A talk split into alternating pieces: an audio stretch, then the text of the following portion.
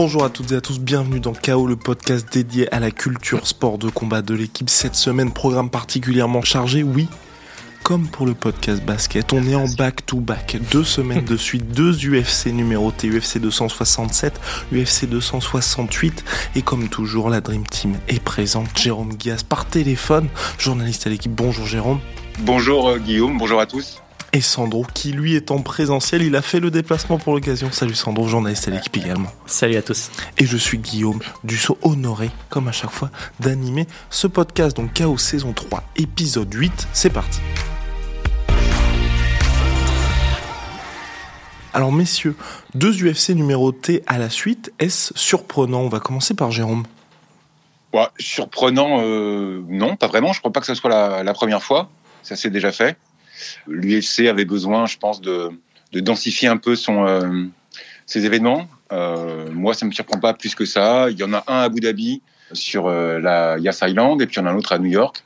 Non, non, moi je suis pas spécialement surpris. Je sais pas ce que vous en pensez, mais Non, moi aussi je partage la- l'avis de Jérôme. À la limite, je suis un peu, on va dire, ce qui est un peu surprenant, c'est qu'il y ait deux grosses cartes, on va dire, de, suite. Ça, c'est un peu plus surprenant parce que depuis quelques années, l'UFC nous avait un petit peu proposé euh, une grosse carte et puis après, pendant euh, deux, trois semaines, euh, des cartes un petit peu plus obscures, je dirais. Et là, c'est vrai que ça fait un peu, enfin, en tout cas, on est, on est ravis d'avoir des, des, des grosses affiches et des, des combats qui ont l'air assez excitants sur le papier, sur deux cartes de suite. Ça, c'est, c'est quand même surprenant et c'est plutôt une bonne surprise. pour le coup, c'est vrai que deux numérotés, effectivement, euh, à la suite. Bon, voilà, c'est pas non plus euh, ultra fréquent, mais, euh, mais c'est bien. On est content. Et, double bonne surprise, puisque oui, la carte de l'UFC 267 à Abu Dhabi, la carte principale commence à 20h heure française. Oui, nous sommes gâtés, plus de nuit blanche pour cet événement-là. Une carte principale particulièrement dense avec en main event, événement principal, Glover Teixeira face au champion polonais Jan Blachowicz pour le titre des moins de 93 kilos. Et messieurs, je me permets de poser la question entre Teixeira qui est quadragénaire et Blachowicz qui s'en rapproche assez rapidement, est-ce vraiment les deux meilleurs moins de 93 kilos de la planète? Jan Blakovic, pour moi, est pour l'instant le, le- le meilleur euh, poids lourd léger, euh, on va dire, à l'UFC. En, ce qui concerne Glover Teixeira, euh, il va avoir 42 ans là dans, dans le 28 octobre, 28 octobre. Donc, on va dire que c'est un peu... L'invité surprise, on va dire. Même si euh, faut pas non plus euh, le sous-estimer parce qu'il a, il a battu tous les adversaires qu'on lui a proposés ces derniers mois. C'est les derniers combats ont été plutôt bons de, de Glover Teixeira. Donc, euh, Ouais, il, Il reste a- sur cinq victoires. Exactement. Euh, mais oui, c'est vrai qu'en fait, j'ai l'impression que c'est un peu bizarre parce que cette catégorie, il y a encore euh, une décennie, on va dire, c'était un peu la catégorie star à l'UFC où il y avait euh, des gros combattants, c'était toujours très excitant, il y avait des punchers, il y avait un peu de tout, tous les profils. Et là, j'ai l'impression que depuis alors, il y, a- eu John Jones, évidemment, qui a eu un règne long et euh, très dominant. Mais même lui, quand il était champion, il n'y avait pas forcément une, une concurrence dingue. Il y a eu Alexander Gustafsson, évidemment, pendant un moment.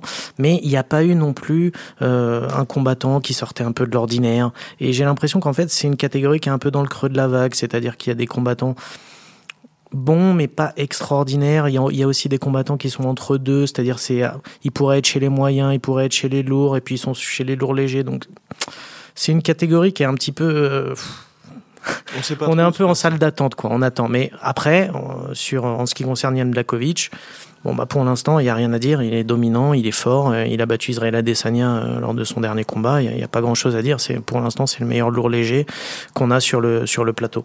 Et avant ça, il avait battu Dominique Reyes pour prendre le titre. Et puis Jérôme, il y a peut-être Jerry Prochaska qui est en embuscade. En tout cas, il est remplaçant Exact. là pour ce main event. Exactement. Moi, je partage l'avis de Sandro. C'est plutôt bien vu sur la catégorie. Euh, il a, il a une carrière vraiment, vraiment particulière. Il est arrivé au top il y a plusieurs années. Il a perdu, euh, il a perdu effectivement contre contre Jones. Euh, il est revenu, il est revenu très fort à, à un âge avancé, donc c'est plutôt pas mal. Je pense que Blakovic est euh, pour moi le meilleur de la catégorie aujourd'hui. Teixeira, même s'il est numéro un, je suis pas sûr. Moi, je mettrais bien une petite pièce sur euh, sur Projaska qui euh, qui vraiment euh, m'impressionne énormément. Il est il est très puissant, il est très fort. Il a il a aussi bien nettoyé. la- Spectaculaire aussi. ouais. Ouais, spectaculaire. Il a bien nettoyé la catégorie. Euh, pour Blakovic, ouais, il y a pas il y a, y a pas photo. Ensuite, Teixeira, bon, ouais, ouais, il est bien revenu, mais euh, mais je sais pas. Je, C'est un peu bizarre ça. Mais c'est vrai qu'avec Teixeira, on a, un peu de mal à s'emballer parce que c'est pas un mauvais combattant, loin de là, mais il avait perdu contre, contre euh, Anthony Johnson en 13 secondes il y a, quelques années. Contre Gustafsson aussi. Contre Gustafsson aussi. Euh, voilà, il, a, il a aussi des grosses défaites. Après, son, son, son palmarès en MMA est tout à fait respectable, respectable pardon, il n'y a pas de souci. Mais en fait, on a l'impression que c'est faute de mieux dans cette catégorie, bah voilà, on met Glover Teixeira, voilà, parce que aussi les adversaires qu'on lui a proposés, il les a battus. Mais c'est vrai que tu parlais du, du tchèque dont j'ai toujours un peu de mal à prononcer le nom, Prochkaya. Prochaska. Prochaska, voilà, qui est, qui est très très bon, mais qui est encore, on va dire, qui est un peu frais il n'est pas arrivé il y a si longtemps que ça à l'UFC. Il fait ses preuves, il est très bon. Et je pense que euh, là, ah, si jamais, voilà, c'est le prochain sur la liste, exactement. La catégorie, euh, effectivement, John Jones a tellement régné qu'on a un peu de mal à, à voir. Et puis les, trois gars qu'on a cités ont battu tout le monde en fait. Anthony Smith, Thiago Santos, Reyes, euh, Ozdemir, et voilà. Donc euh, euh, Walker aussi qui a des problèmes. Donc je pense que c'est les trois meilleurs là, les, les gars qu'on a cités. Euh, ça va jouer, euh, ça va jouer entre eux, mais Blakovic a un peu, un peu d'avance à mon avis. Affaire à suivre. Réponse samedi soir.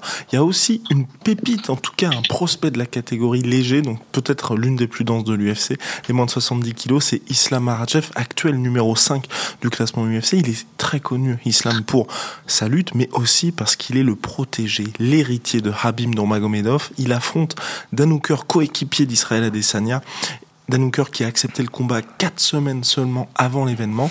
Le spécialiste. Est-ce finalement lui le véritable futur de la catégorie, le futur champion et la prochaine probable superstar Islam Makhachev ou c'est un petit peu tôt pour se prononcer Sandro? Je pense que c'est encore un petit peu tôt pour se prononcer. C'est un combattant que j'aime beaucoup. Euh, je l'ai, l'ai jamais caché. Je trouve que c'est un, un très bon combattant qui a une, ligne de progression assez, linéaire. En fait, on, voit qu'il progresse à chaque fois. Le seul petit problème que j'ai euh, avec Makachev, c'est que bon, là, il va affronter Dan Pour moi, c'est vraiment le plus grotesque qu'il, qu'il a jamais passé, parce que pour l'instant, quand on voit les adversaires qu'il a affrontés, c'est pas non plus euh, le haut du panier. Donc, euh, donc voilà. Après, euh, en ce qui concerne Makachev, il n'y a pas non plus.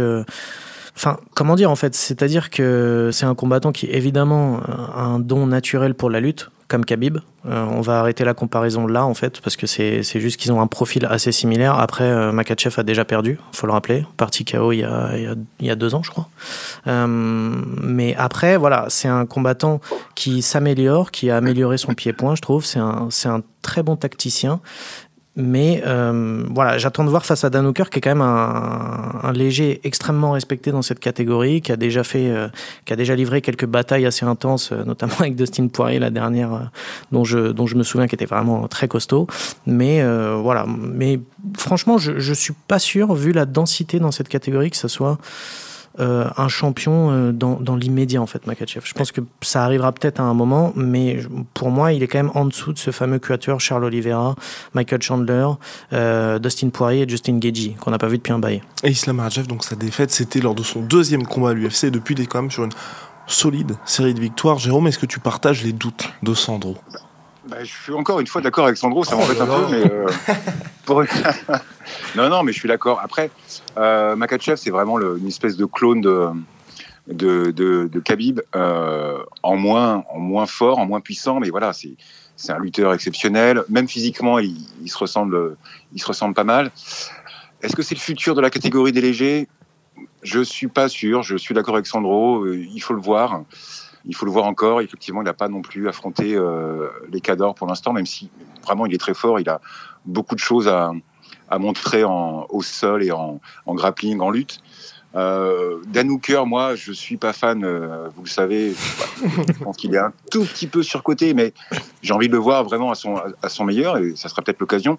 Mais je pense que Makachev a, part, part devant face à Dan Hooker, on verra. Mais euh, Mhm. Je pense qu'il a une chance de, s'imposer euh, par soumission, évidemment. Je partage l'avis de Jérôme. Je pense que ça va être un, un home run pour euh, Islam Makhachev, ce, combat face à Dan Hooker. Et il y a le co-main event. Donc là, c'est un choc entre deux experts du pied-point, Petre Yann contre Cory Sandhagen, pour le titre intérimaire des moins de 57 kilos. Là, vous allez dire, mais, mais Guillaume, titre intérimaire des 57 kilos, mais il n'y a pas Aljamain Sterling qui est champion. Mais voilà, exactement. Donc Aljamain Sterling ne défendra pas sa ceinture. Ouais, c'est une histoire compliquée. Hein. C'est une ah histoire compliquée entre blessures, temps de préparation qui n'est peut-être pas opération.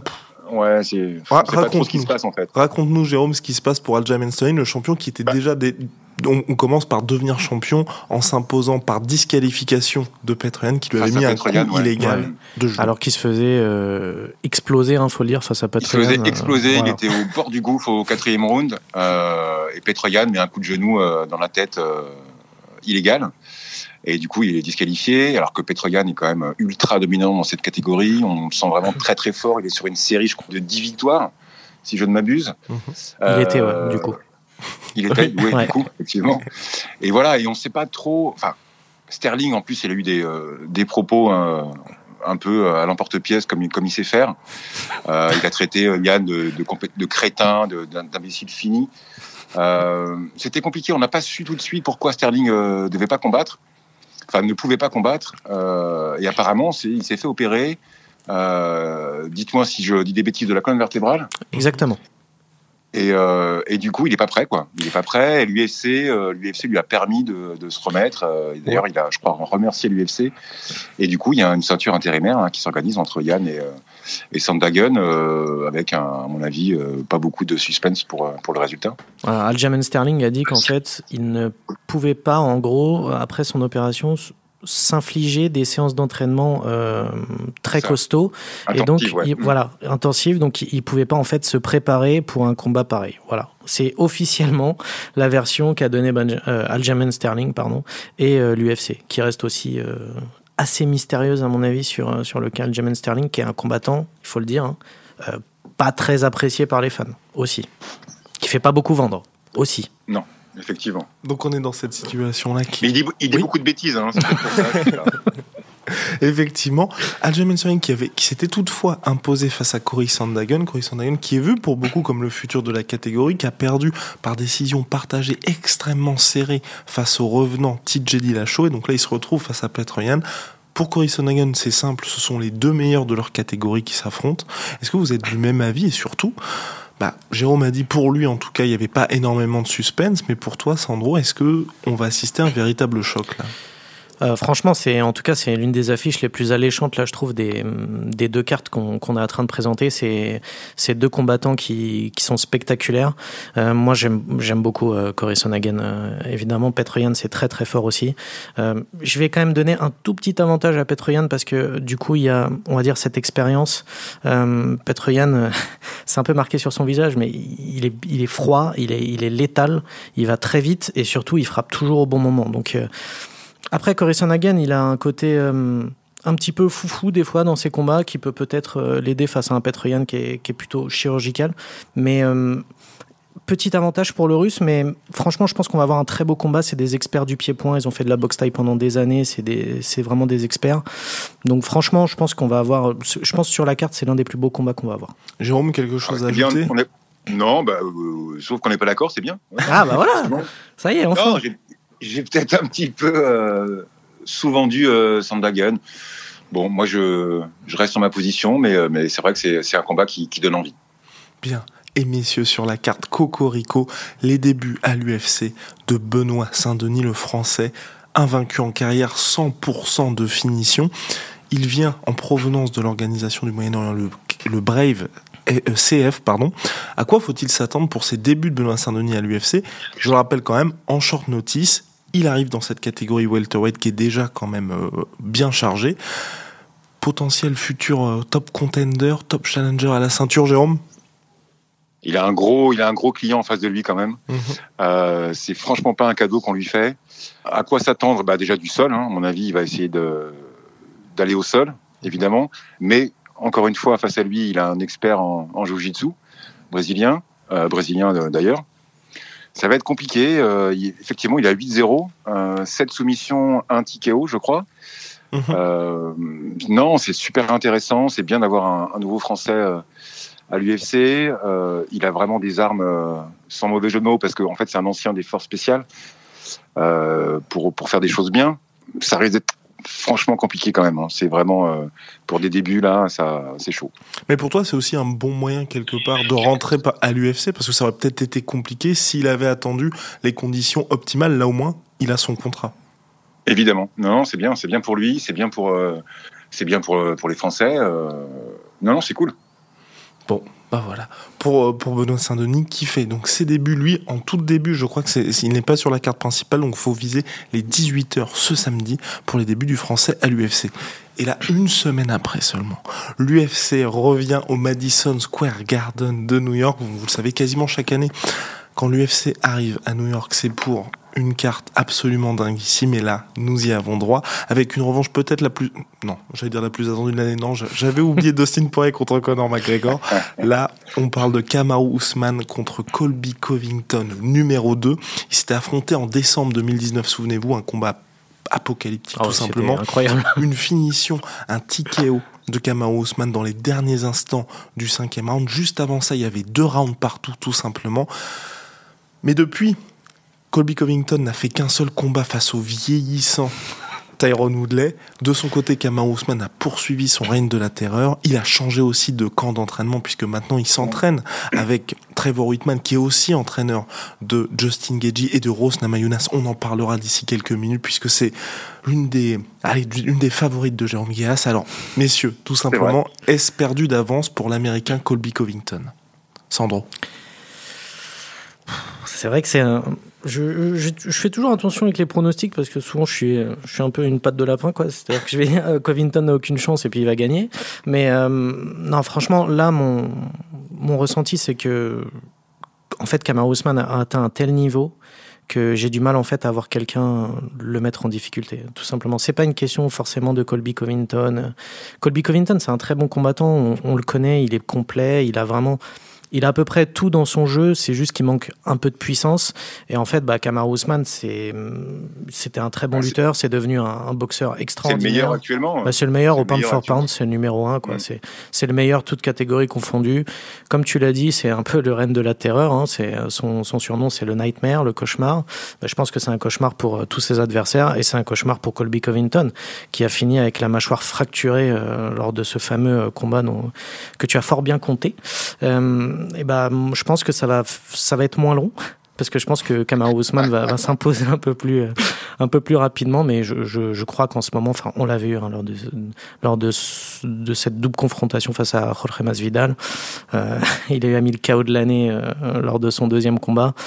C'est un, c'est un, c'est un combat, c'est un, pardon, un combattant absolument extraordinaire qui a atteint un niveau, mais qui est, qui est vraiment fantastique. Et chez les Walter, franchement, il y a pas, pour moi, il n'y a pas trop de débat. Je pense qu'il va, il va le plier assez vite. Bon, Jérôme, s'il te plaît, s'il te plaît, il nous faut quelques billes pour Covington. Mais je suis malheureusement encore une fois d'accord avec Sandro.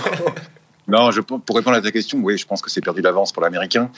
Euh, D'autant que Ousmane, excellent lutteur, brillant, a, je trouve, progressé énormément sur sa boxe. Euh, on l'a vu face à Magidal, en effet, où il claque le deuxième KO de l'année. Euh, on en parlera après. euh, ouais, non, ça va être, ça va être, ça va être très, très, compliqué pour, euh, pour Covington, mais, mais on sait qu'il va aller, il va aller à la guerre, quoi. Il, aura la rage, il va faire, il va ouvrir sa gueule et puis essayer de, de déranger un peu Ousmane en essayant de le, provoquer. Ouais, mais ça marche pas. Hein. Non, ça marche pas. Ça n'a pas marché déjà la première fois. Un Je sais bien, je sais bien, mais il va, c'est son jeu, donc il va le faire. Évidemment. Mais ouais, ouais, non, c'est compliqué. Je suis d'accord avec Sandro. Ça va être, euh, ça va être un cauchemar. Ce qui me dérange, c'est que. Je pense que ça ira plus vite, effectivement, que la première fois. Ce qui me dérange, en fait, avec Covington, c'est, franchement, c'est pas le niveau. C'est juste, en fait, euh, c'est que depuis cette, cette défaite qui a été, qui a été dure à vivre pour lui, même s'il dit que, ouais, il est passé, euh, c'est bon, il est passé à autre chose. Enfin, il a ruminé ça pendant, pendant très longtemps. Bon, il a affronté Tyrone Woodley, euh, qui était à peu près à côté de ses pompes, comme depuis euh, 4 ans. Mais, euh, en fait, il n'y a, a, pas vraiment eu de préparation euh, pour ce combat. Enfin, il n'a pas eu de test, enfin, de, de, de, quelque chose à se mettre sous la dent. Enfin, un combat intéressant Non. C'est-à-dire qu'il a eu ce combat face à Tyrone Woodley qui a duré euh, pas grand-chose. Et c'est tout. Ouais, mais c'était un beau combat quand même. Woodley, il s'est vraiment donné, euh, pour le coup. Bref. Voilà. Bah, si, si, si c'est vrai. Ça a été, je crois, il y a eu un bonus pour le. C'était le combat de la soirée. C'est vrai que Woodley était, était très courageux sur ce combat-là. Il s'est en plus incliné seulement sur blessure, donc peut-être une des dernières belles performances de Tyrone Woodley, mais il était, il était tout de même dominé. Je partage l'avis de Sandro. Et Jérôme Gasquet, peut-être pas le plus objectif là, parce que pour lui, non, le chaos de l'année n'est pas celui de Kamaru Usman sur Jorge Masvidal. Non. Ah, ça se discute, ça se discute. Non, non, non, pour lui, c'est Rose Namajunas contre Weili Zhang. Donc c'était il y a quelques mois, c'était en co-main event en plus de l'événement Kamaru Usman contre Jorge Masvidal. Rose Namajunas reprenait sa ceinture des strawweight, des poids paille tout à fait. Face à Weili Zhang, qui était jusque la championne, invaincue à l'UFC. Et là, nous avons la revanche, une revanche immédiate, qui certains ont du mal à la justifier. En tout cas, ça y est, l'UFC va organiser cette revanche. Messieurs, comment la chinoise peut inverser la tendance? Parce que là, ça s'annonce assez compliqué pour elle. On va, on va commencer bien évidemment par Jérôme. Évidemment. Merci. Euh, oui, non, chaos de l'année, effectivement, il y a débat avec, euh, avec Ousmane sur Masvidal, mais le high kick de Namajunas, c'était juste euh, incroyable. Euh, pour moi, c'est le chaos de l'année. Euh, oui, j'adore cette, euh, cette combattante. Je suis, suis pas objectif. En effet, tu as raison, Guillaume. J'adore. pour moi, c'est, vraiment la, meilleure. C'est the goat chez les, chez les femmes. Il n'y a pas de, il y a pas de discussion possible. ouais, ça va être très dur pour pour Zhang. je pense qu'elle n'a pas le, elle a pas le, panel suffisant pour pour pouvoir contrer contrer. La puissance peut peut-être faire la différence, mais techniquement, euh, l'américaine est vraiment, vraiment au-dessus. Elle sait tout faire. C'est entrée-sortie, entrée-sortie. Elle est tellement, euh, tellement maline euh, dans sa façon de, combattre, dans sa stratégie. Et puis, et puis, je sais pas, elle a un mental, mental incroyable. Alors, je, je, suis à la fois d'accord et à la fois pas trop d'accord avec euh, avec Jérôme. Je suis d'accord euh, sur sur une chose, c'est que Rose Namajunas, moi aussi, je pense que c'est une, meilleure combattante, en tout cas qui est plus complète. Après, je pense que franchement, Weili Zhang peut euh, inverser la tendance parce que Weili Zhang, c'est une éponge elle apprend, euh, elle est capable de, de, de changer euh, sa tactique et de s'adapter. Euh, elle s'est, elle s'est fait aussi, faut le dire aussi, euh, Jérôme, c'était, c'était un super mhm. chaos, mais elle s'est fait surprendre. Je pense face à Rose Namajunas. Donc voilà, ça peut arriver. On a vu plein de combattants, combattantes euh, se faire surprendre comme ça. moi, je suis d'accord. C'est techniquement, Zhang, c'est en dessous. en termes de puissance, c'est peut-être Zhang qui est un tout petit peu au-dessus, mais je, je pense qu'elle va s'adapter, qu'elle va essayer de, de contrer, d'essayer de, de, plus contrer Rose Namajunas et en tout cas de, de, moins se livrer. Parce que dans le premier combat, j'avais trouvé que dès les premiers instants, elle était un petit peu trop offensive face à Rose Namajunas et on sait que ça peut être un gros danger et ça s'est confirmé parce qu'elle a pris un high kick en pleine tête. Et surtout, comme Mais Zang, n'aime pas aller au sol. Euh, oui, tout à fait. Elle préfère rester debout en striking et là-dessus, en striking, en, avec le karaté de Namajunas peut vraiment faire la différence pour garder la distance. Moi, je pense que ça peut se jouer un peu sur la puissance comme face à Andrade ou euh, avec le slam que Namajunas avait pris. Euh, c'est là que ça peut, ça peut jouer, à mon avis, mais bon. Oui, pour le premier comme pour le deuxième combat d'ailleurs, parce que si elle avait pris sa revanche, Rose Namajunas, on a vu qu'à partir de la moitié du deuxième round, le physique commençait un petit peu à décliner. Là, c'était tout de suite beaucoup plus difficile pour elle. C'est vrai que Weili Zhang est un monstre, tout ah simplement. Ah cardio, c'est quand même, c'est quand même euh, chez les femmes, c'est probablement celle qui a le meilleur cardio, toute euh, euh, catégorie confondue. Hein. En tout cas, une revanche très attendue. Et là, et là, ce n'est pas fini pour cette carte, parce qu'il y a un choc chez les moins de 70 kilos. Les Américains disent don't blink, ne clignez pas des yeux, parce qu'on a Justin Gagey contre Michael Chandler. Peut-être déjà le combat le plus violent de l'histoire de l'UFC entre d'un côté l'ancien champion du Bellator qui sort d'une défaite lors de son premier combat pour le titre à l'UFC et de l'autre Justin Gagey qui compte plus de bonus à l'UFC que de combats dans l'organisation. Alors, Sandro, à quoi peut-on s'attendre? À part un chaos. Ça, c'est sûr que si ça finit pas par un chaos, ça serait quand même l'une des surprises de l'année. Euh, à quoi on peut s'attendre? Bah, Un combat où ça va envoyer dans tous les sens. De toute façon, avec Justin Gagey, euh, surtout, euh, c'est souvent des combats où euh, on s'en souvient pendant, pendant une décennie parce que ça envoie tellement de, de, pralines dans tous les sens, des cacahuètes, comme, comme le dit si bien Cyril Gann, que là, je pense qu'on va être servi sur un plateau, on va en avoir pour, pour notre argent. Euh, après, Michael Chandler pas forcément avec un, un petit euh, déficit, on va dire, sur, sur la cote, mais franchement, je pense que ça va, ça va envoyer, ça va envoyer du lourd. En plus, Justin Gagey, ça fait, ça fait quand même un bail qu'on l'a pas vu. Bah depuis, euh, depuis, depuis Khabib, en fait. Voilà, ça fait un an. Voilà, ça fait un an qu'on l'a pas vu. Mais je m'inquiète pas trop sur, euh, sur la préparation parce que c'est un, c'est un garçon extrêmement sérieux dans la préparation. Il a déjà livré un paquet de batailles, donc je pense que c'est pas ce genre de, d'adversaire qui va lui faire peur. Maintenant, euh, franchement, je m'attends à un combat explosif, un truc où pendant, enfin, je sais pas si ça va durer euh, beaucoup de rounds, mais je m'attends à ce que, au moins pour le temps que ça dure, que ça soit euh, quelque chose, enfin, que ça aille à gauche, à droite, que ça aille dans tous les sens, euh, des échanges de coups rapides. Mais bon, j'ai quand même un petit peu peur pour Michael Chandler parce que je pense que si Geji place une bonne droite, je pense que ça peut se terminer aussi assez vite. Mais bon. Jérôme, est-ce que ce combat va aller au sol? C'est une bonne question. Moi, j'ai envie, de, j'ai envie de te dire oui.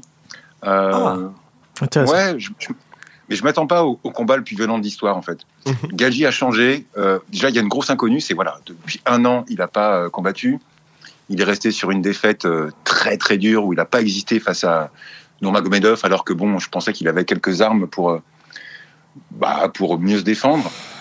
Là, moi, j'ai une grosse, je sais pas. C'est un mec très sérieux effectivement. qui, qui, qui était le roi des bonus, comme tu l'as dit, parce qu'il combattait euh, complètement ouvert, prêt à tout, euh, tout prendre pour, euh, pour, décrocher, pour décrocher un chaos. Maintenant, il est super intelligent, il a vraiment changé sa façon de combattre. Je pense qu'il va envoyer beaucoup de low kick, comme il sait faire. Et non, moi je pense que ça peut être, ça peut être un combat plus stratégique, plus tactique qu'on l'imagine. Et, voilà, et Chandler, moi j'attends encore de voir Chandler, je sais pas. Il a fait des déclarations en disant c'est deux fous qui vont se faire la guerre. Je suis pas sûr. Je suis pas sûr. Franchement, je pense que ça peut être euh, très intéressant et euh, très euh, stratégique. Oui, surtout qu'il y aura énormément d'enjeux pour ce combat parce que selon toute vraisemblance, le vainqueur aura droit à son prochain ticket pour le combat pour la ceinture, donc à suivre. Face à Charles Oliveira, ouais, qui est le champion. Pardon, le vainqueur de Charles Oliveira contre Dustin. Ah, bien sûr. Et eh oui, puisque Charles Oliveira défend sa ceinture, va tenter de défendre sa ceinture une première fois en décembre prochain, le 11 décembre, face à Dustin Poirier. On vous tiendra bien évidemment au courant. Et en ouverture de carte principale, donc là on reprend les horaires habituels, 4 heures du matin pour l'UFC 268, on a... Oh non Eh oui, mais oui. On a Alex Pereira contre Andreas Mikhailidis. Et là vous allez dire, mais Guillaume, qui est Alex Pereira? Alex Pereira, c'est le seul homme à avoir Mikao Israël Adesanya. C'est l'ancien double champion du Glory qui est considéré, si vous voulez, comme l'UFC du kickboxing. Il arrive dans l'organisation et Glover Teixeira qui s'entraîne avec lui. Donc on vous, a on vous en a parlé il y a quelques minutes. Il a dit c'est peut-être l'adversaire le plus difficile pour Israël Adesanya, mais le plus dur pour Alex Pereira sera d'aller jusqu'à Israël Adesanya.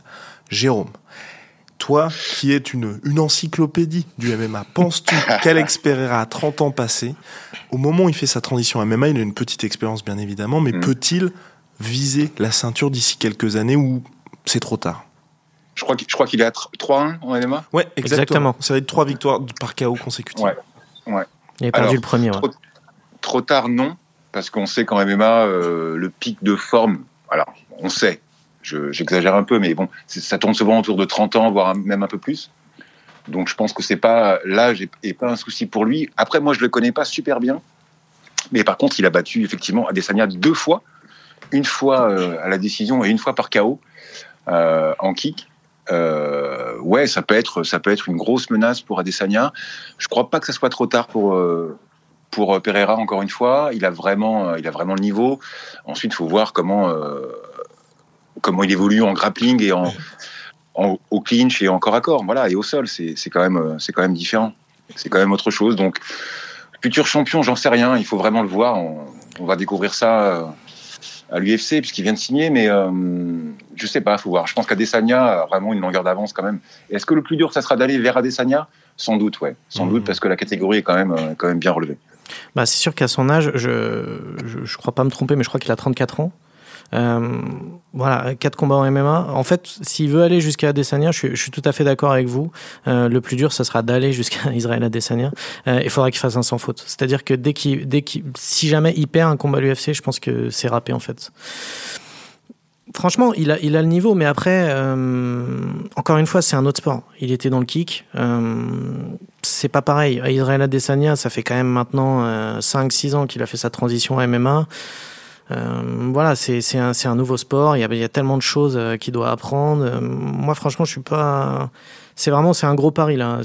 Moi j'y crois pas trop parce que déjà franchement il, il, est un peu âgé et je trouve qu'en fait on va voir là ce qui va se passer. Je pense qu'ils vont y aller mollo, ils vont lui donner des adversaires. Ils vont pas non plus lui donner le top du top tout de suite.